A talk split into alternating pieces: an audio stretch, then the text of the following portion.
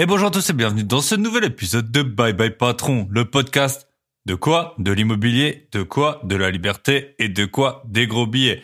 Et aujourd'hui, on va parler de tous les billets qui existent dans le monde, les billets d'euros, les billets en dollars, les billets d'avion, tout ce que vous voulez. Je fais un épisode tout seul. J'aime bien faire de temps en temps un épisode tout seul. Ça demande vraiment pas mal de préparation parce qu'il faut que je prenne du recul sur ma situation et que je vous partage un épisode structuré. Les interviews, je commence à avoir l'habitude. Les épisodes tout seul, c'est toujours un peu différent. Donc aujourd'hui, le thème, ça va être voyager plus pour investir mieux. Mais j'ai toujours un million de choses à vous dire. Alors c'est vrai que j'ai tellement de projets en ce moment que J'essaie en fait à chaque épisode de vous annoncer que un projet parce que sinon ça devient trop compliqué. Je comprends que vous puissiez vous perdre. Vous êtes peut-être en train d'être dans les bouchons, de penser à votre journée de boulot, de faire votre sport, de faire votre ménage. Vous avez sûrement plein de choses à penser. Vous écoutez mon podcast pour vous divertir et vous instruire en même temps. Euh, je suis ravi que vous soyez là. Vous êtes de plus en plus nombreux, mais euh, voilà, c'est toujours euh, un choix que je dois faire en fait, euh, parler de tous les projets ou parler que d'un seul projet. Donc j'espère que l'épisode avec Lara il vous a plu. Moi j'ai adoré faire, vous savez maintenant, j'adore euh, un peu aussi les expatriés, voir comment ils vivent. Et sans rien vous cacher, l'épisode de la semaine prochaine ce sera de nouveau avec un expatrié, mais ce coup-ci bien vraiment dans le monde de l'investissement à l'étranger. Ça faisait un moment que je voulais avoir un invité qui parle de ça. Et eh ben c'est chose faite, je l'ai déjà enregistré et ce sera l'épisode de la semaine prochaine. Donc avant de démarrer avec l'épisode du jour Voyager plus pour investir mieux, je vais vous parler de mon deuxième livre. J'ai écrit et publié mon deuxième livre, mon deuxième livre qui euh, s'intitule Débuter dans l'investissement immobilier locatif, 12 étapes simples pour réussir et éviter les pièges. Choisir la meilleure stratégie rentable en maîtrisant la fiscalité. Alors ce livre, ça a été mon projet de début 2022. Je m'étais mis ça comme objectif, donc j'avais sorti un premier livre, négocier un bien immobilier en mai 2021.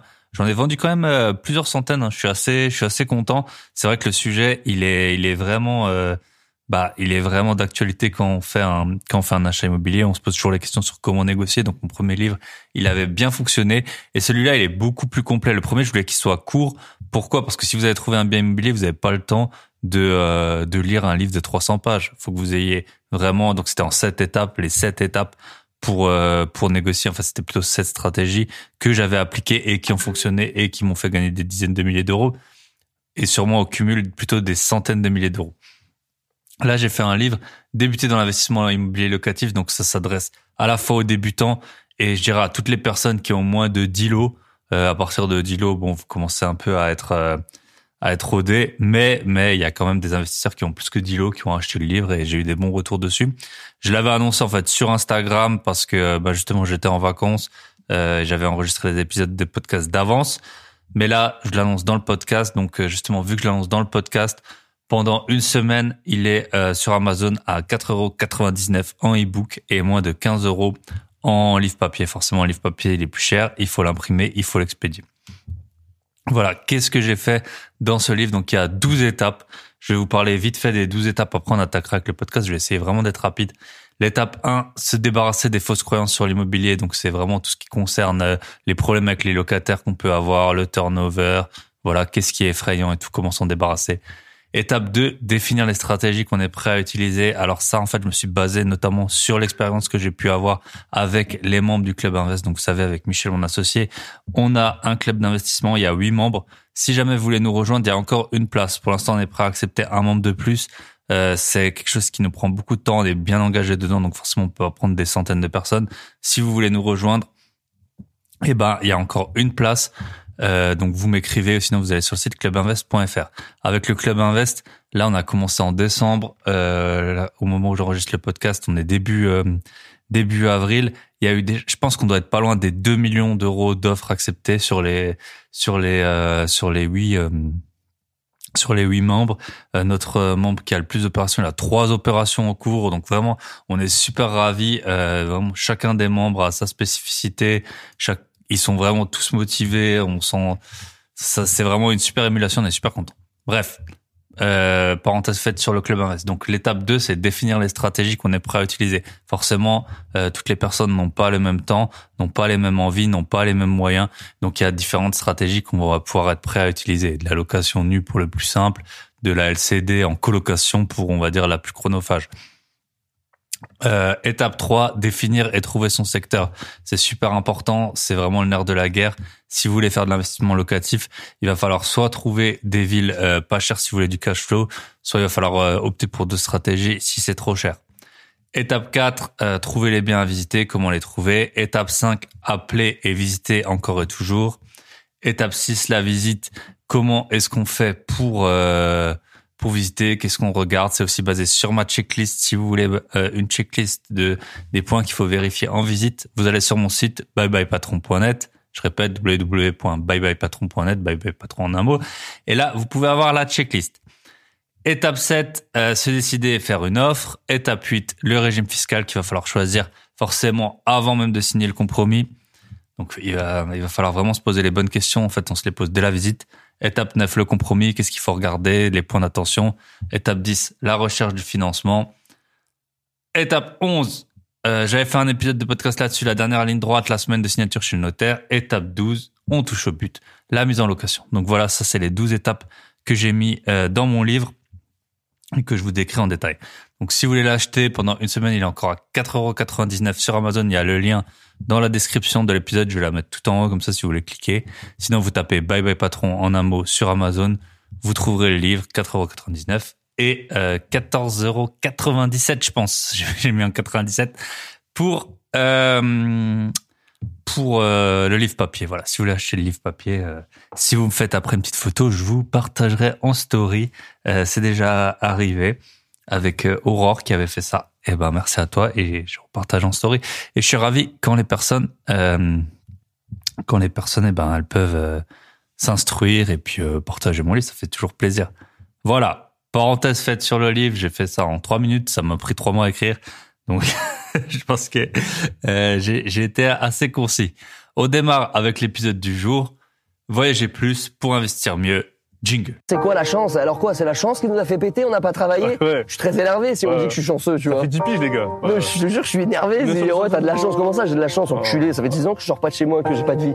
Voilà, je trouvais ça drôle que ce soit Valt qui nous fasse euh, le, petit jingle qui sort pas de chez lui. Et ben moi, je suis bien chez moi depuis dix ans et je vais vous montrer les leçons que j'ai pu en tirer. Donc, voyager mieux pour investir, voyager plus pour investir mieux. On est parti. Donc pour les personnes qui me connaîtraient un peu dans la vraie vie, et il y en a qui sont auditeurs, et je vous embrasse, et j'embrasse tout le monde de toute façon, euh, voyager c'est vraiment une de mes passions, un de mes passe-temps, un des passe-temps qui me prend le plus de temps, un des passe-temps qui me coûte le plus cher, et euh, j'adore voyager. Cette année, en 2022, j'ai compté, j'ai déjà pris 16 fois l'avion. On est début mars. Bon, voilà. Pour le CO2, euh, c'est pas top, mais euh, à côté de ça, j'ai des mesures conservatoires pour ne pas trop polluer. Mais voilà. Il n'est pas exclu en plus que je parte en Argentine voir Lara en fin d'année. Tout le monde m'a conseillé d'aller en Argentine. La monnaie, elle a beaucoup dévalué, du coup rien n'est cher. C'est super bien, c'est super beau fin d'année, je crois que c'est la bonne période pour l'aller, pour y aller, et puis rencontrer les invités du podcast. Vous savez, j'adore faire ça. Donc peut-être que je vais aller euh, voir Lara en fin d'année euh, en Argentine. Donc en tout cas, j'ai encore euh, pas mal de vols de prévus pour cette année. Là, on sort du, du Covid. Pour moi, c'est vraiment la période où on peut sortir d'Europe, faut en profiter. On sait pas combien de temps ça va durer. On sait pas s'il va y avoir de nouveau des restrictions. On sait pas si un jour avec l'écologie, on va nous embêter pour voyager. Donc, euh, j'ai fait un petit point, j'ai fait mon introspection. En fait, pendant que j'étais en voyage, j'ai pris des notes sur euh, le, podcast que j'allais enregistrer quand j'étais dans un bateau ou dans un bus. Et c'est grâce à ces notes que je fais l'épisode du jour. Donc, je vais vous sortir 20 conseils. Et c'est pas un, c'est pas deux, c'est pas douze, c'est 20 conseils sur euh, comment voyager plus permet d'investir mieux. Le premier conseil, euh, avant que je démarre, en fait, en intro, j'ai été dans pas mal d'endroits. Si on exclut euh, l'Antarctique, j'ai été maintenant sur tous les continents. J'ai voyagé dans des pays hyper chers. J'étais en Australie, j'étais à Singapour, j'étais aux Émirats, j'étais au Danemark, dans des pays où tout coûte une blinde. On a l'impression qu'en France c'est cher. Si vous voyagez un peu dans ces pays, vous allez halluciner les prix des choses. C'est incroyable. Euh, j'étais dans des pays pas chers. J'étais en Malaisie, j'étais en Bulgarie, j'étais en Indonésie, j'étais en Inde. Euh, donc forcément, en fait, tout ça, c'est tout ça après a des conséquences sur en fait votre façon d'investir. J'ai été dans des pays qu'on pensait chers, mais en fait qu'il n'était pas tant que ça, du style la Russie. Bon bah là, c'est pas c'est pas demain que je vais y retourner ou le Japon. Voilà, j'ai fait j'ai fait un bon petit tour à l'ouest, à l'est, dans tous les sens. Et j'essaie de tirer donc 20 leçons euh, de qu'on peut en fait euh, que le voyage peut nous apporter pour nos investissements. Donc on est parti, leçon numéro 1. J'ai cru qu'on allait avoir la leçon numéro 1. Mais non, avant de démarrer, il faut que je parle de quoi Forcément, euh, ma prof de français ou mon prof de philo me dirait c'est toujours euh, une euh, un plan, il est toujours en trois parties. Thèse, antithèse, synthèse. Donc moi, j'ai commencé par l'antithèse. Qu'est-ce qui, en fait, euh, quels sont les, les effets délétères, on va dire, quels sont les inconvénients du voyage? Il y a deux gros points pour moi. C'est le budget. Alors forcément, si vous n'avez pas beaucoup d'argent, moi, mon budget voyage, il pourrait être considéré comme beaucoup trop élevé par certains. Mais en même temps, si on gagne de l'argent, c'est bien pour en faire quelque chose. Donc moi, voilà, je gagne assez correctement ma vie et je dépense énormément d'argent. Euh, voilà, je pense qu'il y a des gens qui chaque année gagnent moins que moi ce que je peux dépenser en argent. Euh, en, voyage, c'est comme ça. Donc euh, autant je suis pas du style à aller dans des 5 étoiles ou faire euh, des, des voyages en business class. Quoique parfois ça m'arrive d'aller quand même dans des hôtels qui sont bien. Mais euh, en fait, moi, je fais tout. Dès qu'on me dit qu'il y a un truc, c'est le meilleur du monde. Euh, la tour la plus haute, le train le plus rapide, l'avion euh, le plus grand. Enfin, t'as juste le toboggan le plus pentu. Tu me dis n'importe quoi, t'es sûr que je vais le faire, peu importe ce que ça peut coûter. Donc forcément, c'est un gros, c'est un gros voyage, c'est un gros budget.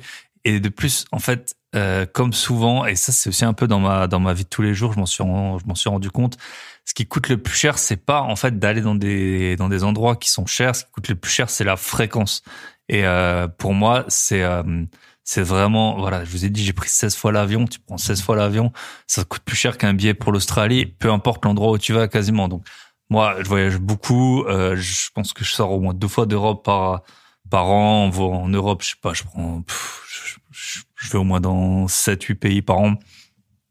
Donc voilà, forcément, ça a un coût. Euh, et en fait, c'est la fréquence. C'est la fréquence. Donc parfois, personne, des gens vont vous dire ouais, euh, t'es allé dans un hôtel de luxe, je sais pas quoi, c'est ça qui coûte cher. Non, ce qui coûte cher, c'est partir plusieurs semaines. Si tu pars dix semaines, je pense que je pars environ dix semaines par an. Bah, c'est ça qui coûte cher. Euh, sauf que en fait, moi, je suis à un point de ma vie. Alors tout le monde n'est pas à, à cet endroit-là, mais euh, je veux multiplier les investissements et quand on parle d'investissement, on parle de montants qui sont énormes et c'est pas en fait les quelques milliers ou dizaines de milliers d'euros que je vais pouvoir dépenser chaque année en en voyage qui vont vraiment affecter euh, mes investissements. C'est pas pour ça que la banque elle va me dire demain non, euh, tu il te manque euh, je sais pas 10 000 euros. Il te manque 10 000 euros, je peux pas te suivre. La, la banque elle va pas me suivre parce que j'ai déjà un endettement qui est beaucoup trop important ou alors la proportion des revenus par rapport au projet il, il va être trop important, mais jamais une banque elle va m'arrêter parce qu'en fait j'ai pas assez d'argent de côté. Donc euh, l'argent en fait qu'il me faudrait pour aller sur des projets plus gros, c'est pas en économisant sur les voyages que je vais l'avoir. Ce sera en fait en faisant des projets de plus en plus rentables, en vendant certains biens, etc. Le deuxième point, par contre, donc ça c'est un faux problème en fait, on va dire le budget. Chacun doit mettre le curseur forcément euh, en fonction de ses revenus, en fonction de sa situation, et aussi, euh, voilà, quand vous commencez, si vous avez même pas 30 ans, euh, il faut coffrer à fond. Faut coffrer à fond. On a un membre, un ou deux membres du club Invest qui ont moins de 30 ans. Euh, leur but, c'est vraiment coffrer, coffrer, coffrer pour euh, payer les apports, payer des travaux, payer surtout les imprévus, la vacance locative, etc. Le deuxième point négatif, et ça par contre c'est un vrai point négatif, c'est l'énergie et l'organisation. Euh, souvent, quand je pars, c'est en mode road trip. Je vais aller dans plusieurs pays. Une fois, j'ai fait un road trip en Asie. J'étais dans quatre pays en même temps. Et ça, ça demande de l'organisation à l'avance et sur place. Et quand vous faites ça, vous faites rien d'autre. Si vous avez un, je sais pas, un projet entrepreneurial en cours, eh ben, il va être suspendu. Je peux vous l'assurer le temps que, que vous planifiez tout. Prendre des billets d'avion, voilà, c'est toujours comparer les escales, à quelle heure on arrive, euh, les vols internes, les bus, les trains, etc. Ça prend énormément d'énergie. À présent, en plus de toutes mes obligations euh, que j'avais déjà, euh, de tous mes appartes, euh, bon, vous savez, j'ai j'ai un métier à côté aussi pour financer tout ça. Et en plus de tout ça, j'ai les podcasts qui doivent sortir chaque semaine. J'y tiens vraiment. Donc, quelques semaines avant, va falloir que, en fait, je prépare les podcasts et quand je rentre, il va y avoir tout en fait ce qui s'est accumulé pendant la période où j'étais pas là plus euh, tout de suite refaire des podcasts comme euh, je suis rentré par exemple euh, le jour dimanche à 23h, lundi en fin de journée, j'ai enregistré avec Lara pour vous publier l'épisode du mercredi. Idem euh, avec le club Invest. Alors là, les élèves, en fait, je les suis tout le temps où que je sois. J'achète toujours des cartes SIM pour être pour être réactif, pour pour bien les suivre. Les petits, les gars, c'est des fous. Franchement, le club Invest, vous êtes des fous. Ils envoient, je pense, à, ils sont huit, ils doivent envoyer au moins cinq offres par semaine. Donc, euh, faut les suivre. Et parfois, c'est pas des, c'est pas des offres à 50 000 euros. Hein. Donc, forcément, euh, on essaye de les suivre. Donc tout ça, euh, ça prend du temps. L'organisation, avant que vous partiez, vous mettre à jour sur votre, euh, si vous avez un métier ou sur vos investissements. Là, par exemple, en ce moment, j'ai j'ai plusieurs appartements qui sont en train de se libérer. Eh ben, euh, aujourd'hui, pas plus tard qu'aujourd'hui, j'étais faire des visites dans un de mes appartements. Si j'avais pas été en vacances, j'aurais été il y a une ou deux semaines. L'appartement va se libérer dans une semaine. Euh, j'ai peut-être trouvé euh, des locataires, on va voir, j'attends les dossiers. Mais euh, si j'avais pas été en voyage, je l'aurais fait il y a deux trois semaines. Comme ça, ça laisse beaucoup plus de temps aux locataires potentiels de, de en fait de tomber sur leur, enfin voilà, de libérer leur appartement et de, de rejoindre le le vôtre. Donc ça, c'est vraiment les deux points, euh, les deux points qui sont, on va dire, euh, négatifs du du voyage le budget, surtout si vous êtes en fait à une période de votre vie, vous n'avez pas beaucoup d'épargne ou des revenus qui sont encore limités et surtout l'organisation. Alors là, quoi que vous fassiez, euh, surtout si euh, moi je fais dix choses en même temps, j'ai l'impression que la plupart des auditeurs c'est aussi un peu des, des hyperactifs. Euh, forcément, euh, si vous voyagez, c'est ça va être une grosse pause, surtout si vous sortez d'Europe, décalage horaire, pas forcément de réseau. On peut gérer des trucs à distance maintenant, mais bon, c'est quand même vous n'êtes pas dans votre rythme normal et même quand vous rentrez, si vous prenez 5, 6, 10 heures de, de décalage horaire, euh, je peux vous assurer que la semaine du, du retour, surtout si euh, vous allez vers, euh, si vous rentrez vers l'Est, si vous avez été en Amérique par exemple, je peux vous assurer que la semaine du retour, vous n'allez pas être d'aplomb pour reprendre comme si de rien n'était. Voilà, on est parti maintenant. Les 20 conseils, les 20 enseignements qu'on peut tirer des voyages. Investir mieux en voyageant plus.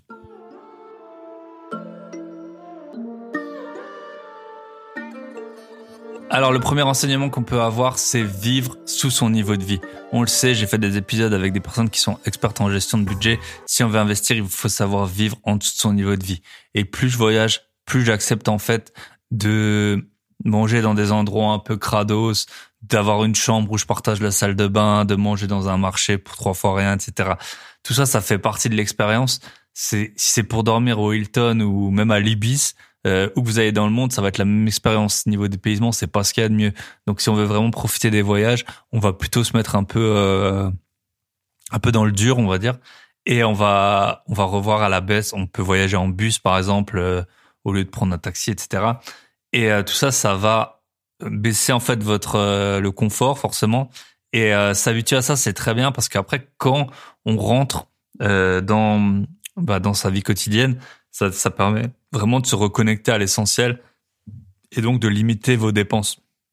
Parce qu'on le sait, peu importe combien vous gagnez, vous pouvez gagner 1000, 5000, 10 000, 20 000, 50 000, 100 000 euros par mois. Euh, votre train de vie peut toujours suivre. Si jamais vous gérez mal ça, vous allez créer des dépenses. Euh, vraiment, il y a des dépenses pour tous les types de revenus. Donc, si vous voyagez et vous vivez un peu en dessous de votre train de vie, eh ben ça, ça, ça c'est vraiment une très bonne leçon pour quand vous rentrez. J'ai un ami, il a fait un tour du monde euh, pendant un an et euh, alors là, ça fait maintenant, ça fait un petit moment. Il est, il est un peu, il roule en Mercedes maintenant, etc. Mais pendant très longtemps, ça lui a permis justement de limiter son train de vie, d'habiter dans un appartement un peu petit, etc. Et euh, il a créé son entreprise, ben, de, de coffrer beaucoup pour ensuite lancer son entreprise et pas se payer pendant plusieurs mois ou même peut-être plusieurs années. Deuxième point, je l'ai appelé s'embrouiller. Je sais pas si je vais mettre une transition à chaque fois. Deuxième point, je l'ai appelé s'embrouiller avec des gens. Donc s'embrouiller avec des gens, donc soit amicalement ou presque. Alors je sais que ça dépend des personnalités, mais quand on voyage à 1000 à l'heure, moi c'est vrai que je voyage, je voyage beaucoup et je voyage vite. Euh, je reste peu de temps, souvent euh, je dors qu'une nuit dans un endroit, etc. Eh ben, on a tendance à parfois s'embrouiller avec les gens. Alors surtout en plus quand souvent c'est pas dans votre langue, ça peut être en anglais, ça peut être avec des signes, peu importe. Surtout euh, si vous avez une tête de premier de la classe comme moi, où les gens ils veulent toujours vous la faire à l'envers. Dès que vous sortez d'Europe, euh, c'est écrit sur votre visage que vous n'êtes pas du coin et on va vite penser que vous êtes un pigeon. Donc il va falloir parfois s'embrouiller, il va falloir hausser le ton avec certaines personnes qui tentent de vous prendre pour un idiot.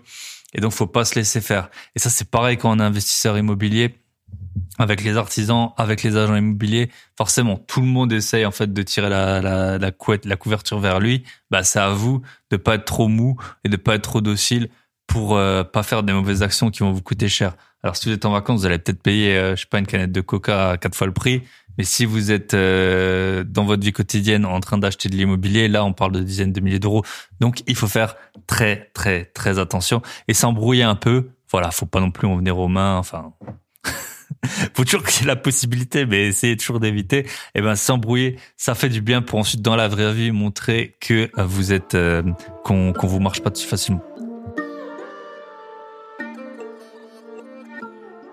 Étape 3, ça va un peu avec euh, s'embrouiller, c'est négocier. Alors je vous apprends rien, autant en France on négocie pas trop, même si franchement il y a pas mal de, de, si vous commencez à vraiment essayer de négocier tout le temps, vous allez être surpris, il y a pas mal de choses où on peut négocier même dans des magasins qui ont pignon sur rue. Bref, mais dans certains pays, il n'y a pas le choix, faut absolument négocier, sinon vous allez vous faire défoncer. Surtout si, voilà, vous avez, euh, ça se voit que vous n'êtes pas du coin. On va vous proposer des prix qui sont toujours trop exagérés pour tout. Il y a des pays, il faut négocier l'hôtel, faut négocier les balais. J'en parle pas, les taxis, les, les magasins et tout, mais faut tout, tout négocier, même des excursions et tout. Vous pouvez nous tout négocier. Ça nous manque cruellement en France cet entraînement et c'est un très bon euh, entraînement pour ensuite quand vous allez vouloir négocier pareil avec des artisans ou euh, des, des, vendeurs d'immobilier, c'est pas exactement les mêmes process qu'il faut mettre euh, en place quand vous négociez pour, euh, bah, je sais pas, pour amener un souvenir à une poterie ou euh, que vous achetez un appartement, mais s'entraîner à la négociation, surtout savoir sortir quand il faut, savoir être insistant quand il faut, c'est vraiment de bon augure pour quand vous allez être investisseur immobilier. Enseignement numéro 4, avoir une motivation. On va pas se le cacher pour rester constant. Il faut une source de motivation et c'est plus simple quand c'est une source de motivation qui est forte et qui est un peu externe et interne à la fois. À la fois peut-être que euh, je sais pas votre compagne ou quoi, elle veut partir en vacances et à la fois vous vous voulez donc vous c'est interne, elle elle va un peu vous tanner pour que vous partiez, c'est vraiment euh, une très bonne source de motivation. À quoi vouloir développer son patrimoine et ses revenus si vous n'avez pas le temps et si vous n'avez que faire de cet argent? Et ouais, malheureusement, c'est hyper compliqué d'avoir le temps et l'argent nécessaire pour voyager. En général, on a soit l'un, soit l'autre, soit aucun des deux. Mais les deux à la fois, c'est super compliqué. Aussi, chaque jour, il faut vraiment vous atteler à la tâche pour avoir, euh, si vous voulez, une vie plus libre. Il est indispensable d'avoir une source de motivation. Sinon, bah, c'est comme euh, tout le monde aimerait parler, je sais pas, allemand, espagnol, et personne, euh, personne n'y arrive quasiment. Et pourquoi vous y arrivez pas? Ben Parce que vous n'avez pas euh, votre femme qui est allemande ou espagnole. Je vous garantis que si vous l'avez tous les jours, ou si vous vivez en Allemagne ou en Espagne, ça va être beaucoup plus simple. Donc, il faut vraiment une source de motivation. Alors certains, ils veulent s'enrichir pour avoir euh, une grosse voiture, et c'est très bien. Moi, j'adore les voitures, mais pas au point que ce soit vraiment un truc qui va m'aider à me lever tous les jours. Il y en a d'autres, ça va être pour des grands restaurants, pour leur famille, les mettre à l'abri peu importe, chacun a sa source de motivation et j'ai l'impression que en tout cas ma génération et celle d'après, donc ceux qui ont moins de 40 ans, c'est vraiment euh, les voyages, c'est un peu un but euh, dans la vie. On a on voit bien les Instagram, il y a beaucoup plus de de photos de voyage que de photos euh, dans des de grosses dépenses quoi, dans des de grosses maisons, de grosses voitures, de, de grands restos, etc. Donc voilà, si vous avez un voyage de rêve en tête, je sais par exemple, nous on a été élevé beaucoup au au manga japonais. Il y a plein de gens, ils sont fans du Japon, ils veulent aller au Japon si vous avez jamais été. Voilà, il vous faut peut-être, euh, je sais pas, 3 4 000 euros pour ce voyage. Ça peut être une super bonne source de motivation, le voyage. Ça permet de rester euh, concentré tout au long de l'année. Et aussi, ce qui est bien, je trouve, c'est d'avoir toujours un voyage d'avance de prévu. Si vous rentrez et que vous n'avez pas de voyage de prévu et que vous êtes dans un métier qui vous plaît pas, c'est, vraiment, ça peut être vite la déprime. Alors là, en général, la première semaine, il faut faire quoi? Il faut regarder où est-ce qu'on part, même si c'est dans six mois, dans huit mois. Mais c'est bon pour lui, c'est bon pour l'humeur, c'est bon pour, pour tenir le coup. Étape 5, ben, je vais pas vous mettre une transition euh, musicale à chaque fois. Euh, calculer, c'est pas une étape en fait, c'est un enseignement numéro 5, calculer super vite entre différentes options. Lorsqu'on voyage, il faut constamment jongler entre les différentes propositions, que ce soit pour votre hébergement, pour votre itinéraire, pour les activités. Dès qu'il est question d'argent, ça va vous faire faire en fait des calculs dans votre tête super rapidement pour trouver la meilleure solution et c'est une bonne façon de rester alerte et un peu d'entraîner la plasticité du cerveau à faire ces calculs, que ce soit pour choisir euh, dans votre vie d'investisseur une action, une crypto, un appartement, faire le choix en différents types d'artisans, euh, combien de temps vous allez avoir de vacances locatives et tout. Faut toujours faire des calculs. C'est toujours de, en fait, de l'ordre de grandeur. C'est pas des calculs super précis, mais avoir des ordres de grandeur en tête, c'est toujours euh, un bon point. Si vous achetez une action qui vaut, alors ça arrive, hein, 500 fois son bénéfice, il faut avoir un peu un ordre de grandeur. C'est-à-dire que vous allez mettre 500 ans à récupérer la valeur en théorie. Alors bon, elle peut monter, baisser, etc. Mais toujours avoir euh, ça en tête. Pareil pour les cryptos, euh, il y a des gens, et pour les actions, c'est pareil. Il y a des gens, ils me disent, ouais, c'est à 2 euros, tu t'en penses quoi? Mais j'en pense rien si on sait pas combien il y a de d'actions ou de crypto en circulation. Si vous avez une crypto qui vaut 2 euros et qui a 500 milliards de tokens qui existent, eh ben ça veut dire qu'en tout, ça vaut 1000 milliards. Est-ce que vous pensez que cette crypto elle va valoir 1000 milliards un jour? C'est à vous de vous poser la question. Donc faire des calculs comme ça, euh, quand vous êtes en voyage, ça, ça doit aller super vite. Voilà, tu veux aller là, ça te coûte euh, je sais rien moi, 10 dinars, tu vas aller là, ça te coûte 5 soles, là 9 pesos, etc. Tu fais les calculs rapidement et tu vois euh, si tu prends cette décision ou non. Donc faire les calculs, il y a maintenant avec les téléphones et tout, il y a plein de gens ils ils savent plus calculer des, des choses basiques. Faites des calculs et aussi il faut convertir souvent. Faut quand vous êtes dans une autre monnaie, alors il y a des par exemple, au Japon, de souvenir, c'est euh, x100, c'est assez simple. Mais il y a d'autres pays euh, où c'est x4. Il y a pas mal de pays où c'est x4, je crois, en Dubaï, en Israël, en Pérou, tout ça. Je sais pas pourquoi, le chiffre 4, ça marche bien. Euh, donc voilà, faites des calculs rapidement. Ce sera bon pour votre cerveau, ce sera bon pour l'esprit. Et vous serez plus alerte dans votre vie quotidienne. Enseignement numéro 6. Alors ça, ça va en fait avec le deuxième point négatif qu'il y a, c'est l'organisation du travail avant et après. Bien que ce soit un aspect un peu négatif, s'organiser avant et après, ça permet de faire un bon dégraissage de ce qui est important et ce qui peut être mis de côté pendant un certain temps. Par exemple, avant de partir ou en rentrant, je vais pas préparer euh, des posts Instagram, euh, des blagues. J'ai pas le temps. Euh, J'essaye d'en faire un petit peu, mais parfois je vais envoyer juste des stories euh, qui me viennent comme ça d'un coup. Alors faire des petits posts Insta, ça me prend quand même vite 5-10 minutes et puis ça me coupe dans ce que je suis en train de faire. Forcément, ça c'est le, premier truc que je vais mettre de côté. Après, euh, je vais pas passer trop de temps à analyser des actions que je vais acheter ou même des cryptos, etc. J'ai pas le temps. Euh, les actions, par exemple, c'est en pilote automatique. Quand avant que je parte ou quoi, je vais mettre, je vais acheter un petit peu de TF que j'ai déjà acheté ou je vais peut-être renforcer une ou deux lignes que j'ai déjà, mais je vais pas me plonger euh, dans les comptes d'une société ou quoi pour décider d'acheter. C'est pas le moment. Donc, idem s'il y a des départs des locataires, etc. Euh, moi, l'important c'est que mes appartements ils soient pas vides. Donc y a ça, je dois m'organiser pour soit que quelqu'un il aille visite, faire les visites pour moi, soit si j'ai le temps quand je rentre ou avant que je parte. Mais ça, c'est des choses qui sont importantes. Et en fait, euh, on voit qu'est-ce qui peut être automatisé et qu'est-ce qui peut ne pas l'être. Donc, l'organisation du travail, voir qu'en fait peut-être que vous faites tous les jours une tâche qui a, qui a peu de qui a peu de valeur ajoutée. J'ai un, un ami en fait euh, quand au boulot, il m'a raconté qu'au boulot, quand on lui demandait de faire des trucs et qu'il trouvait que ça avait aucun sens, au bout d'un moment, il arrêtait de les faire, puis il regardait si quelqu'un si quelqu'un lui réclamait et puis si personne lui réclamait, ben il voyait bien, je sais pas, un reporting ou quoi, un fichier qu'il devait faire tous les mois qui servait à rien eh ben il se rendait bien compte que en fait ça ça avait aucun sens comme il le pensait et du coup il arrêtait de le faire. Peut-être que avant de partir, c'est là que vous soyez entrepreneur ou que vous soyez euh, salarié, c'est peut-être le moment de se poser cette question. Voilà, qu'est-ce qui est qu'est-ce qui est vraiment important, qu'est-ce qui est urgent? Et qu'est-ce que je peux qu'est-ce que je peux décaler ou tout simplement ne pas faire. Hein. Parfois faut pas faut pas on peut pas tout faire. Hein. on peut pas tout faire, on peut pas faire plaisir à tout le monde. Voilà. Donc l'organisation, c'est un très bon enseignement. Numéro 6. Numéro 7, sortir de sa zone de confort. Alors s'il y a un seul point à retenir des bienfaits de voyager, c'est bien de sortir de sa zone de confort. On est trop habitué.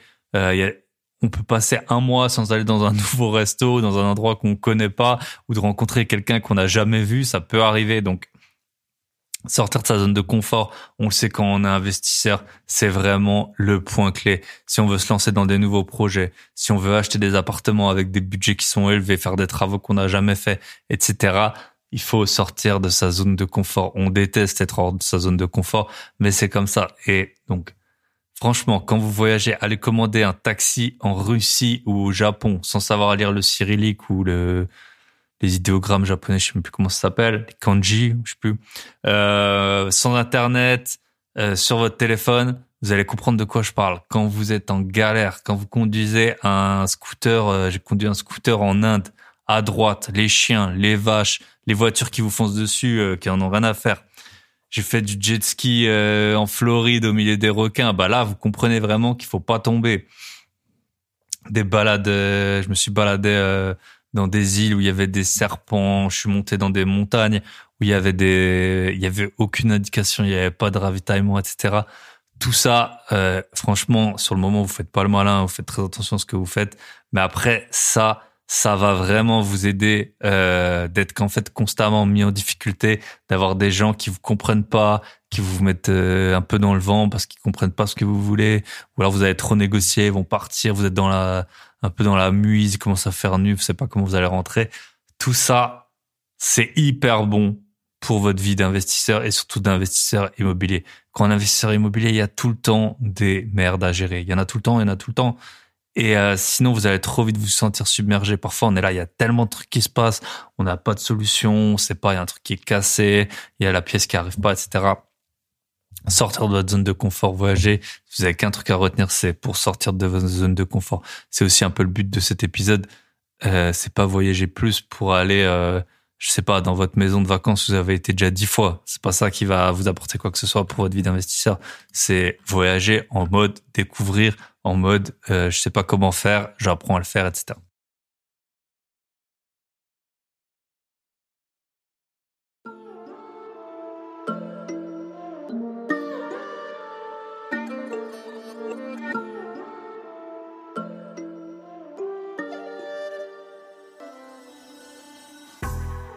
Conseil numéro 8, alors ça va un peu avec des conseils que forcément ils sont tous un peu liés. Ne pas se faire avoir comme un bleu. Quand vous êtes touriste, c'est bien souvent euh, vous passez pour un pigeon aux yeux des locaux et votre rôle, ça va être de pas être trop crédule et de pas croire à tout ce qu'on vous dit. Comme ça peut être le cas en fait quand vous euh, quand vous êtes investisseur immobilier. Je vous donne un exemple super simple. La plupart des agents immobiliers qui vous vendent des appartements, ils font que de la transaction, ils font pas d'allocation. Ils vont vous dire quoi? Ils vont vous dire des montants parfois de loyer euh, que qu'il faut pas croire, où ils vont vous dire qu'un appartement qui est grand, il est bien pour de la colocation, alors qu'il y a aucune demande dans cette ville pour de la colocation. Donc ça peut être un agent immobilier, ça peut être un banquier qui vous faire investir dans un fonds tout pourri. Alors parfois, même moi, je suis dans des fonds tout pourris. Pourquoi? Parce qu'en fait, c'est la condition sine qua non pour avoir un financement. Mais sinon, euh, si vous avez hérité de 100 000 euros de votre grand-mère et que le banquier il vous dit, oui, on va le mettre ça sur un fonds dynamique ou je sais pas, un truc tout pourri, voilà, faut pas le croire. Si vous avez un gestionnaire de patrimoine qui veut vous vendre un bien à l'autre bout de la France, euh, dans un endroit que vous connaissez pas, vous savez pas les prix et c'est sûrement euh, trop cher. Voilà, faut pas se faire avoir comme un bleu. Se faire avoir comme un bleu en vacances, ça coûte des centaines d'euros. Se faire avoir comme un bleu euh, chez vous, ça coûte des dizaines ou centaines de milliers d'euros. Donc voilà, toujours avoir l'esprit critique, toujours être crédule savoir lire un peu les émotions du, de la personne qui essaie de vous refourguer ça, vous poser les bonnes questions, prendre du recul pour pas vous faire avoir comme un bleu.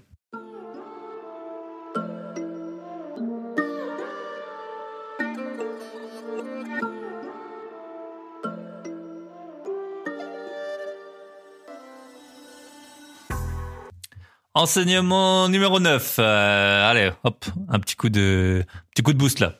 Payer pour des bonnes dépenses. Quand vous voyagez, il faut faire attention à l'argent que vous avez, l'argent que vous allez dépenser, et il faut être prêt à dépenser une certaine somme. Et qui veut dire dépenser une certaine somme, ça veut dire ne pas être radin, ne pas économiser surtout. Et surtout, si vous avez payé un billet d'avion pour aller en Australie à 1500 euros ou pour aller à New York à 500 euros, euh, va pas falloir économiser sur le hot dog dans la rue à 2 à 2 dollars. Quoi. Si vous allez au Pérou, c'est pour voir le Machu Picchu. Si vous allez à Dubaï, c'est pour monter dans la Burj Khalifa. Si vous allez à New York, c'est pour prendre l'hélicoptère au-dessus de l'Hudson River et puis pour voir euh, au moins une partie de Manhattan. C'est comme ça. Il y a des dépenses qui sont contraintes et on n'y va pas pour vivre l'expérience à moitié. Dans l'investissement immobilier, c'est pareil. Il y a des dépenses qu'il faut être prêt à faire. Ça peut être de payer une pub sur le. Moi, je paye des pubs sur le Bon Coin. J'ai jamais entendu personne, aucun YouTuber, Instagrammeur, podcasteur. Moi, je vous assure que je paye des pubs sur le Bon Coin pour que mes appartements il y ait zéro jour de vacances locatives. Ça m'est arrivé pas plus tard. Je vous dis, on est samedi aujourd'hui. J'ai fait des visites ce matin. J'ai payé une pub encore hier et j'ai des locataires intéressés qui m'ont contacté hier à minuit. Pourquoi? Parce que mon annonce, elle était en en avant parce que j'avais payé 5,50 euros pour la faire remonter sur le bon coin. Et eh ben c'est pareil. Si vous voulez prendre une si vous faites un Airbnb, prenez une décoratrice d'intérieur. Surtout, alors on va pas faire de, de préjugés, mais si vous êtes un homme, nous les hommes, on est la plupart nuls en déco. On connaît pas bien les couleurs, on comprend pas l'intérêt d'un coussin, d'une plante, d'un tapis. Les femmes, en général, elles ont une sensibilité que nous on n'a pas. Et après, quand elles font leur travail, eh ben on se rend bien compte que c'est plus beau que si nous on s'en était occupé. Donc voilà, il y a des dépenses qu'il faut être prêt à faire. Déléguer le montage des meubles ou des chantiers quand vous commencez à avoir beaucoup d'appartements. Voilà, il y a des dépenses, il y a des bonnes dépenses, il y a des mauvaises dépenses et il y a des bonnes dépenses. Quand vous voyagez, ça vous permet un peu de faire le point entre ce qui est bien ou ce qui est pas bien. Si vous faites souvent un, alors je dis pas que c'est à chaque fois, mais si vous faites un peu une rétrospective de votre voyage, très très très souvent, les meilleurs trucs du voyage, c'est les trucs qui vous ont coûté les plus cher. Ça peut être, euh, je sais pas, par exemple à Toronto, il y a le plus haut, enfin un des plus hauts restos du monde, la plus haute cave à vin du monde dans la CN Tower. Ça peut être ça. Ça peut être, euh, voilà, avoir été euh, dans la Burj Khalifa tout en haut euh, au coucher du soleil. Ça peut être, je sais pas, avoir fait un tour de montgolfière en Égypte. Peu importe. Souvent, les grosses dépenses, c'est vos meilleurs souvenirs. Même si la nature est belle, même si tout est beau, c'est comme ça. Je sais pas pourquoi, mais c'est comme ça. Les dépenses qui coûtent cher, c'est en général celles qui vous marquent le plus. Conseil, enseignement numéro 10, comprendre le risque de l'inflation. Quand vous voyagez en dehors d'Europe, on en a parlé avec Lara justement dans l'épisode de la semaine dernière, vous allez voir qu'il y a des pays où l'inflation, elle est incroyable. Vous allez prendre votre guide du routard, que je peux que vous recommander, vous allez voir que les prix, ça n'a rien à voir avec ce qui sont... Surtout s'il a un ou deux ans, les prix ont complètement changé. Ça peut être en ce moment en Turquie. La Turquie, c'est pas un pays euh, non plus euh, du tiers-monde. Euh, en Argentine, c'est pas les pays les plus pauvres du monde. Ils ont une inflation de malade. Même en Hongrie, il y a une inflation euh, qui est donc qui est en Europe, il y a une inflation qui est assez importante dans certains pays d'Asie. Vous allez comprendre avec les, ce que c'est le risque de change et euh, à quel point l'inflation est problématique. Une fois qu'on s'est rendu compte de ces risques de l'inflation, c'est vrai que si on vit toujours en zone euro où l'inflation, alors là j'ai lu cette semaine que l'inflation en Allemagne elle avait atteint 7%, 7%, c'est-à-dire que si vous avez 100 000 euros de côté, vous avez perdu 7000 euros, vous avez perdu 600 euros par mois si vous les avez pas investis, si vous avez 100 000 euros de côté. 600 euros par mois. Peut-être que vous êtes en train de de d'appeler euh, votre opérateur internet parce qu'il vous coûte 10 ou 15 euros de trop. Si vous avez 100 000 euros de côté, même si vous avez 10 000, ça vous a coûté 60 euros par mois. L'inflation, si elle est au même niveau qu'en Allemagne. Une fois qu'on s'est rendu compte de ça, de l'existence de l'inflation, du coût qu'elle peut avoir, ça va servir à rien de d'accumuler des montagnes de cash et surtout d'être dans une seule devise. C'est pas aux Ukrainiens ou aux Russes en ce moment qu'on va apprendre ça. Imaginez, je veux dire les les Ukrainiens et les Russes, c'était quand même des c'était des pays qui tournaient. Alors c'était pas les pays les plus riches du monde, mais c'est pas non plus les plus pauvres. Et eux, vous vous dites s'ils avaient les gens, ils avaient des économies, s'ils avaient vendu un bien immobilier qu'ils n'avaient pas racheté, vous vous rendez compte un peu ce qui est arrivé? C'est franchement c'est la fin du monde. Bref, du coup, euh, ça va vous pousser à faire quoi? Acheter des biens immobiliers. Alors voilà, les, biens immobiliers en général, le prix il est vraiment corrélé à l'inflation, euh, au moins sur le long terme. Des actions dans des devises qui sont différentes et des zones différentes que celles là où vous habitez. Autant l'immobilier c'est compliqué, on va pas acheter un appartement en Australie, au Japon et au Mexique, sauf si on est euh, youtubeur et qu'on se balade euh, toute l'année aux quatre coins du monde. Donc euh, l'immobilier, c'est compliqué d'acheter en dehors. Euh, et puis aussi, on a une certaine zone d'expertise. Même la France, c'est grand. Sa zone d'expertise, en général, c'est deux, trois villes. Autant donc pour l'immobilier, c'est compliqué. Autant pour les actions, diversifiez-vous. Moi, j'ai des actions australiennes. Donc en dollars australiens, japonaises, en yens, américaines, en dollars, canadiennes, en dollars canadiens, UK, en pounds, euh, suisse, en francs suisses. Couvrez-vous comme ça? Mettez des billes dans un peu toutes les sociétés. Si vous avez, par exemple, je sais pas, vous voulez investir dans une société pharmaceutique, essayez de choper une société pharmaceutique suisse et pas une américaine parce que vous avez déjà des actions Apple. Si vous voulez, euh, voilà, pareil, vous voulez investir dans des mines, peut-être investir dans une société de mines australienne et pas de nouveau une américaine ou une européenne parce que vous êtes déjà exposé en euros. Donc, ce qui est bien, en fait, quand je vais faire plus d'épisodes, je pense, sur la bourse, parce que j'ai l'impression que c'est vraiment un domaine où il y a, pas mal de, de choses à apprendre à, beaucoup de gens. Quand on a un portefeuille boursier équilibré, il doit être équilibré en secteur. il doit être équilibré en secteur. Ça veut dire quoi? Faut pas tout mettre sur Google, Amazon, Microsoft et Facebook.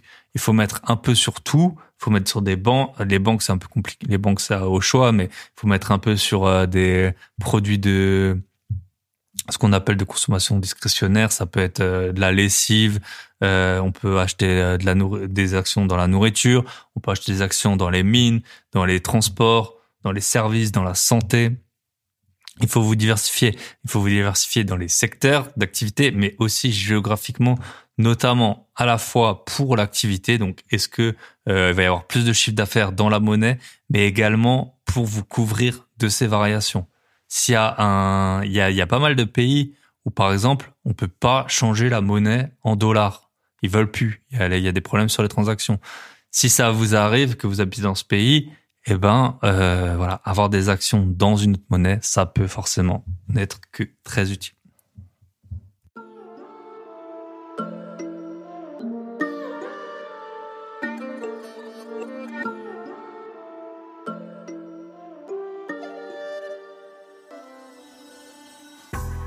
Enseignement numéro 11. S'adapter. Voyager, c'est s'adapter. Dernièrement, dans un de mes derniers voyages que j'ai fait, il y a eu un tremblement de terre qui a fait que euh, j'ai pas pu aller à l'endroit où j'avais prévu d'aller. Et le jour suivant, quand on a planifié notre itinéraire, il y a eu une méga grève qui a en fait tout bloqué. Donc voilà, il a fallu réorganiser le planning rapidement dans les meilleurs délais pour pouvoir continuer à voyager, pour pouvoir continuer à faire euh, ce qu'on voulait faire. Ça va être pareil quand vous allez gérer des travaux. Il y aura toujours des pénuries, des matériaux qu'on trouve pas, des artisans qui vous font faux bons, qui vous lâchent, des délais de livraison qui sont supérieurs, du carrelage qu'on va vous livrer. En fait, le carrelage, il sera bombé parce qu'il aura été mal, euh, mal euh, fabriqué, etc. Il y aura toujours des problèmes. Il va falloir s'adapter rapidement. Quand vous voyagez, euh, voilà, faut voyager super rapidement. Faut organiser un transport dans l'heure. Faut euh, se décider aussi. Donc c'est c'est vraiment un point que vous allez fortement développer en voyageant. Et après, bah, vous allez vous rendre compte qu'en fait rien n'est insurmontable quand il y a un problème sur un chantier. Il y a beaucoup de gens, il y a beaucoup beaucoup de gens et j'espère, enfin ça peut être, je sais pas si c'est votre cas, chacun fait ce qu'il veut dans sa vie, mais il y a beaucoup de gens en fait. Ça va être quoi leur premier achat immobilier? Une maison où il y a tout à refaire. Vous avez aucune expérience dans rien. Vous allez devoir tout refaire, vous adapter à tous les plannings. Il va y avoir six mois de travaux et tout ça. Vous êtes mort. Vous êtes mort si vous n'avez pas vous adapter. Et même après, chaque chantier permet ensuite de voir le suivant et de mieux le préparer. Mais c'est quelque chose qu'on peut aussi développer en dehors de ces investissements. Enseignement numéro 12. Celui-là est aussi super important et à mon avis, c'est, c'est quelque chose qui, qui manque énormément en Europe. Se responsabiliser. C'est un point crucial. L'Europe, la France, peu importe l'endroit où vous habitez. Et c'est une très bonne chose. Elle nous protège contre tout. Il y a énormément de risques qui sont protégés. Il y a la perte d'emploi. Il y a si vous vous blessez il y a si vous êtes handicapé, si vous êtes invalide, il y a également si vous avez des accidents, euh, qu'est-ce qu'il peut y avoir aussi, il y a tout ce qui est protection du consommateur, etc. Quand vous sortez d'Europe, c'est pas pareil. Le plus souvent, déjà, vous connaissez personne, donc si vous arrive euh, une merde, ça, ça va être la galère. Surtout si c'est dans un pays euh, où la langue, ben, vous la maîtrisez pas. Euh, croyez-moi, à mon avis, tous les médecins du monde parlent pas anglais, même si vous parlez anglais, ce qui est pas le cas de tout le monde. Et euh, je vous parle pas des administrations. voilà, est-ce que les fonctionnaires français parlent tous anglais? J'en sais rien, mais en tout cas, euh, les fonctionnaires russes, je peux vous assurer qu'ils parlent pas tous anglais. Donc, quand vous faites une randonnée dans une montagne, dans un pays euh, qui a un faible niveau de revenu, quand euh, vous regardez vraiment où vous mettez les pieds, parce qu'il y a personne qui va venir vous chercher si vous blessez, il n'y a pas un hélicoptère qui vous attend euh, pour venir vous vous élitreiller. Dernièrement, j'ai fait du buggy à Dubaï euh, le gars, il nous dit, il nous a répété no insurance, no insurance. Euh, faites pas des, alors je sais plus, il avait un mot pour ça, genre euh, des virages hyper serrés, gauche droite gauche droite, où tu risques de, de renverser le le buggy. Après, j'ai demandé, ça coûtait 25 000 dollars le buggy. Pareil, j'avais fait euh, du jet ski une fois en, en Floride, euh, j'avais dû signer un truc. Si je cassais la coque, ça coûtait 7000 dollars. 7000 dollars si vous cassez la coque du jet ski. Donc, inutile de vous dire qu'on est très vigilant. On regarde ce qu'on signe. Euh, parfois, il y a des trucs, c'est trop cher. Par exemple, il y a plein, plein, plein de pays dans le monde où je vais pas conduire parce que si vous renversez quelqu'un, bah c'est foutu quoi. Euh, donc, faites vraiment responsabilisez-vous. Faites attention à ce que vous faites. Prenez des assurances privées s'il faut. Même si vous êtes multi-assuré, euh, moi ça m'arrive, voilà, j'ai une assure, j'ai une carte euh, Mastercard Platinum, je sais pas si c'est faire de la pub de dire ça, euh, qui a des montants assez élevés pour vous rembourser. Ça m'a déjà servi. Souvent, en plus de ça, j'ai d'autres assurances. Parfois, petit conseil, je vais pas dire que je le fais.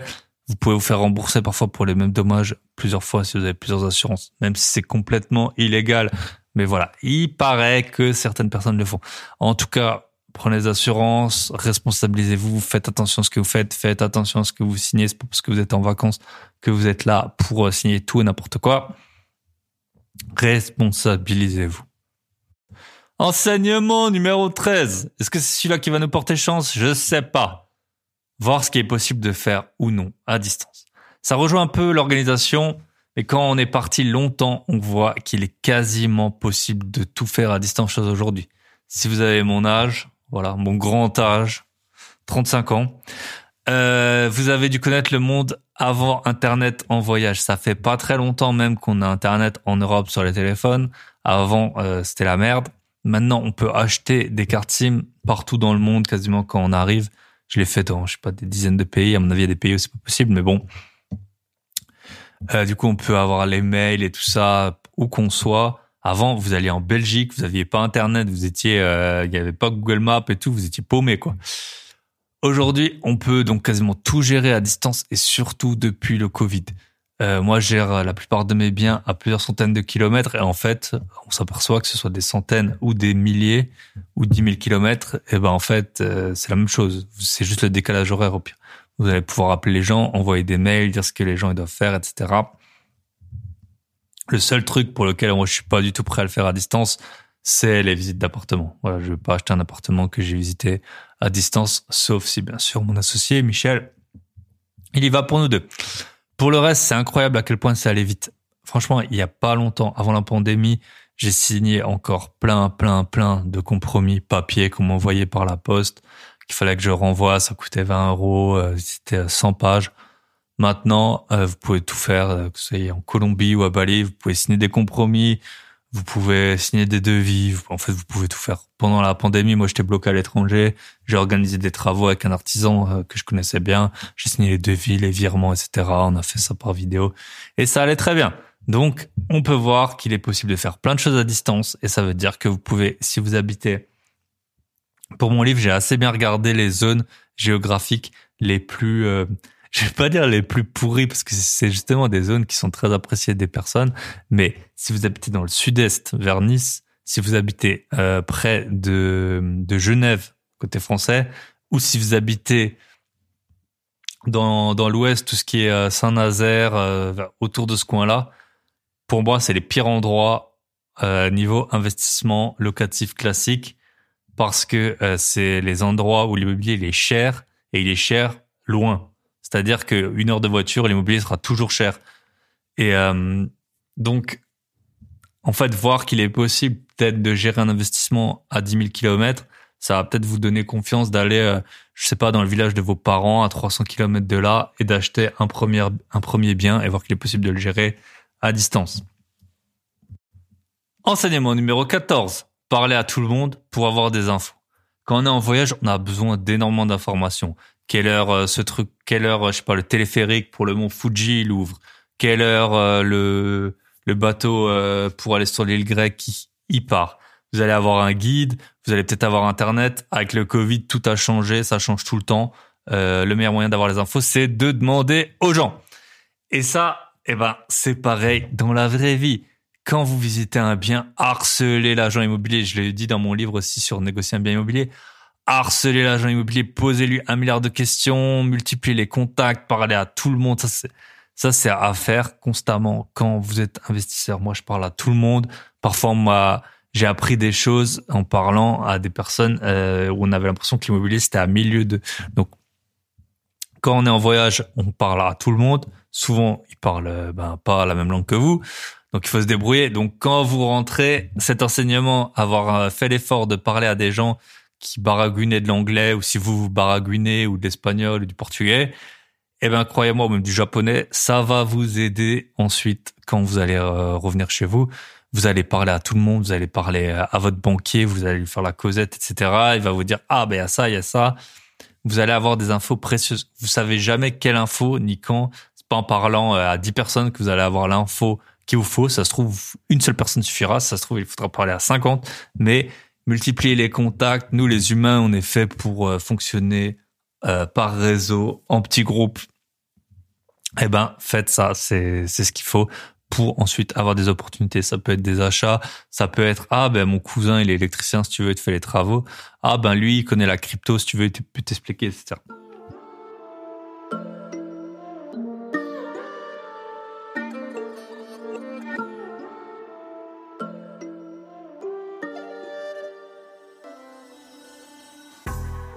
Enseignement numéro 15.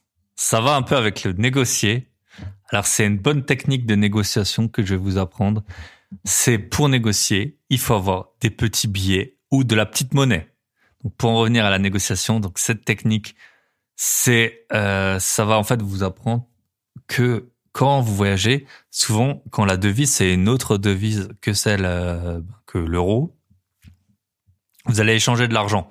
Le moins cher pour changer de l'argent, c'est euh, très souvent d'échanger de l'argent en cash. C'est même moins cher que de retirer avec les cartes un peu des banques en ligne, style Revolut ou N26.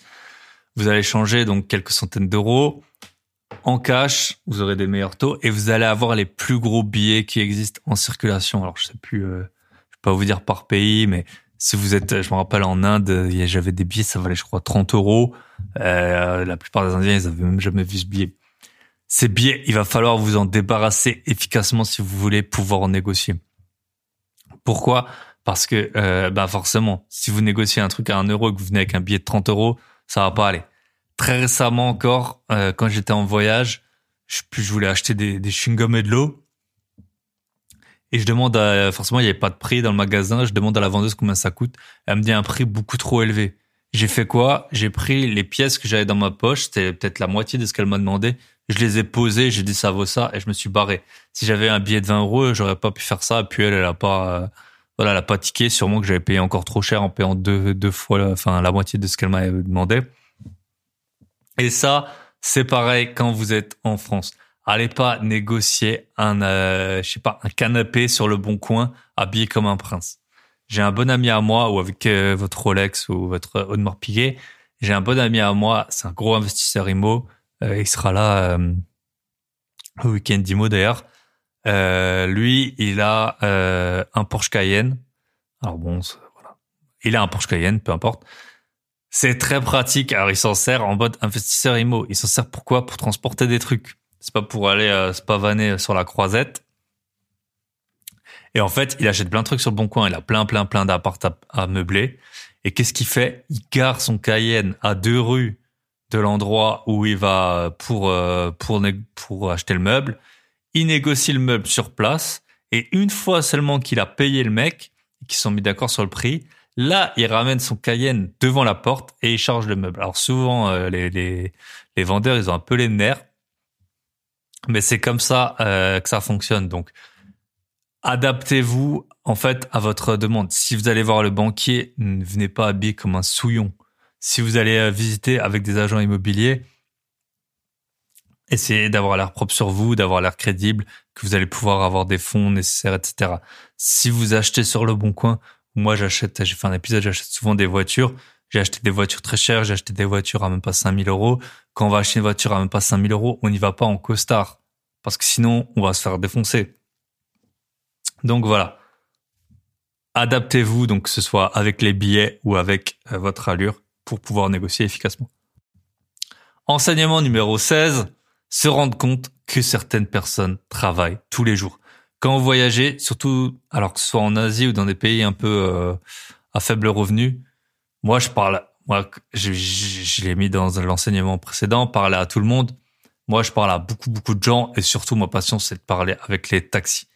Et quand tu parles avec eux, alors je m'en souviens très bien, par exemple à Singapour, j'ai parlé à, plein de gens parce que là-bas en plus ils parlent assez bien anglais. Parce que aussi les gens qui travaillent tous les jours, c'est et aussi quand vous voyagez, les, les personnes à qui vous avez affaire, c'est quoi? Ça va être les taxis, les serveurs, les personnes à l'accueil de, de l'hôtel, euh, la personne qui va vous guider donc pendant l'excursion, peut-être à la limite un guide d'un musée, mais ça va pas être la la classe euh, supérieure euh, qui a peut-être étudié à l'étranger, etc. Donc, par exemple à Singapour, je pense que c'est même la, la langue nationale, l'anglais, même s'il y a beaucoup de gens qui viennent du sud de la Chine. Euh, j'ai parlé, et je me rappelle, j'ai parlé à beaucoup de chauffeurs de taxi et qui m'ont tous dit qu'ils travaillaient tous les jours.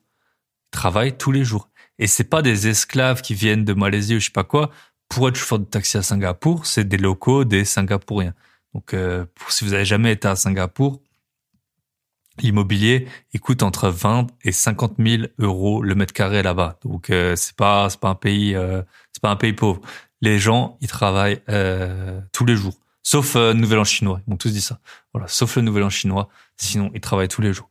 Donc, si vous avez un projet, si vous n'êtes pas content de votre emploi, je ferai un podcast d'ailleurs sur les emplois et que parfois il faut savoir se contenter. Enfin, être salarié, c'est pas forcément toujours le pire, euh, le pire statut du monde, parce que parfois on essaie de nous faire croire euh, des, que l'entrepreneuriat c'est incroyable, que si vous n'êtes pas entrepreneur, vous êtes euh, le dernier des, des, idiots, et que si vous êtes salarié, euh, eh ben, c'est votre faute et que c'est la pire des choses, alors qu'il y a des très très très bons emplois salariés, et puis il y a des très très mauvais emplois entrepreneuriaux. Voilà.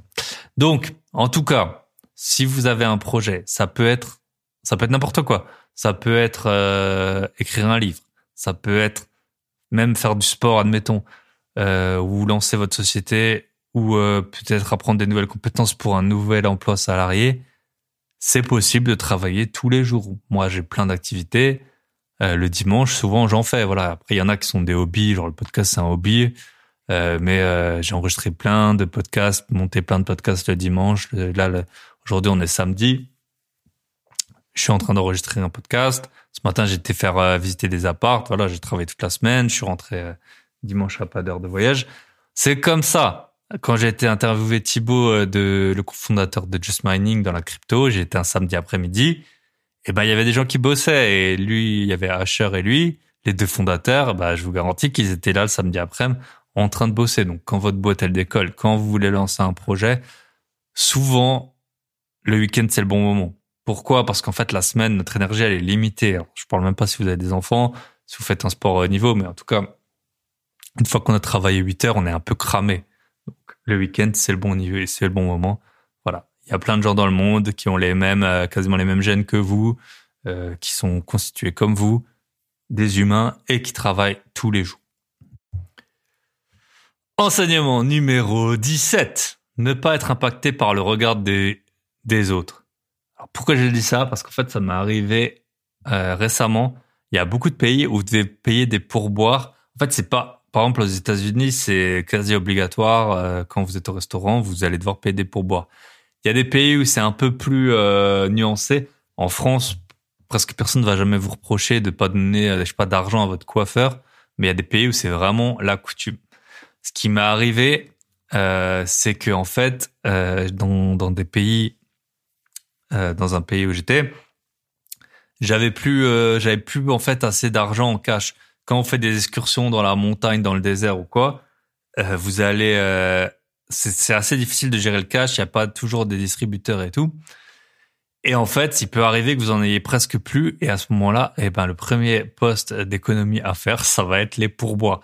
Et quand vous payez pas un pourboire alors que tout le monde s'y attend, surtout si vous avez euh, la tête de quelqu'un qui vient d'un pays riche, croyez-moi que le regard des gens, il faut s'y faire. Au début, il est un peu dur à assumer, mais c'est comme ça. Voilà, c'est ça ou pas manger, pas boire ou dormir dehors. Donc, euh, en fait, ça permet un peu de s'adapter de, voir les, les, les, émotions négatives et puis de les gérer. J'ai un bon j'ai un bon ami à moi. Euh, lui, il était en galère au Népal. En fait, il avait pas retiré assez, je pense. Bah, c'est super dur, comme je vous ai dit, avec l'inflation, euh, d'anticiper. Et il a perdu 12 kilos en un mois. Donc quand ça commence à sortir, parce que voilà, il n'est pas en fait, il n'est pas assez d'argent pour manger. Et c'est pas quelqu'un en euros qui manque vraiment d'argent, mais là, dans la monnaie locale, il a dû faire avec et bah, je peux vous garantir qu'il a pas payé de pourboire. Hein. Ça, c'est sûr et certain. Donc, il va falloir gratter quand vous avez plus d'argent et c'est bien de vous mettre un peu en, comme dans certains jeux vidéo, eco round. Voilà, en mode euh, je gratte surtout jusqu'à jusqu'à rentrer. On fait pas le fier. Voilà, il y a des pays où les gens ils gagnent pas très bien leur vie. On a l'idée c'est pas de gratter tout le temps pour tout, mais quand il n'y a pas le choix, eh ben euh, vous allez ne pas payer un pourboire par exemple, et euh, vous regardez bien le gars comment il vous regarde, et ça peut être le même regard que euh, l'agent IMO qui vous fait visiter un bien à 100 000 euros et vous faites une proposition à 65 000 euros. Ce sera le même regard. Donc, euh, si vous n'avez pas peur de froisser les gens, vous allez faire des offres agressives et en général, c'est ça qui fonctionne le mieux. Enseignement numéro 18. Apprendre rapidement les bases. Alors ça, je parlais pour les langues. Dans les, dans certains pays, les gens, ils parlent pas anglais. Ça, ça arrive. Déjà, il y a plein de Français qui parlent pas anglais, mais il y a plein de pays où les gens ne parlent pas anglais. Eh ben, il va falloir vite apprendre les bases. Et euh, pour ça, ben, s'entraîner, parler un petit peu avec les gens. Et en fait, c'est une technique que j'avais utilisée pour mes premiers travaux. Forcément, je savais pas comment, c'est pas inné de faire des travaux. On n'en a jamais fait. Si on a fait des études, qu'on a un métier qui est un peu, euh, métier euh, col blanc, on sait pas faire des travaux, on n'a pas d'expérience. Ben, j'ai fait quoi? Moi, pour apprendre euh, les travaux et pas passer pour un idiot, j'ai fait venir un artisan je lui ai posé toutes les questions du monde vraiment en mode euh, passer pour euh, le dernier des cons. Forcément, j'allais pas euh, prendre son devis. Mais lui, il m'a appris plein de choses en disant voilà, faut faire ça, faut faire ça, faut faire ça. Et ensuite, les suivants, j'ai à chaque fois réutilisé ce que le précédent il m'avait dit jusqu'à avoir l'air crédible.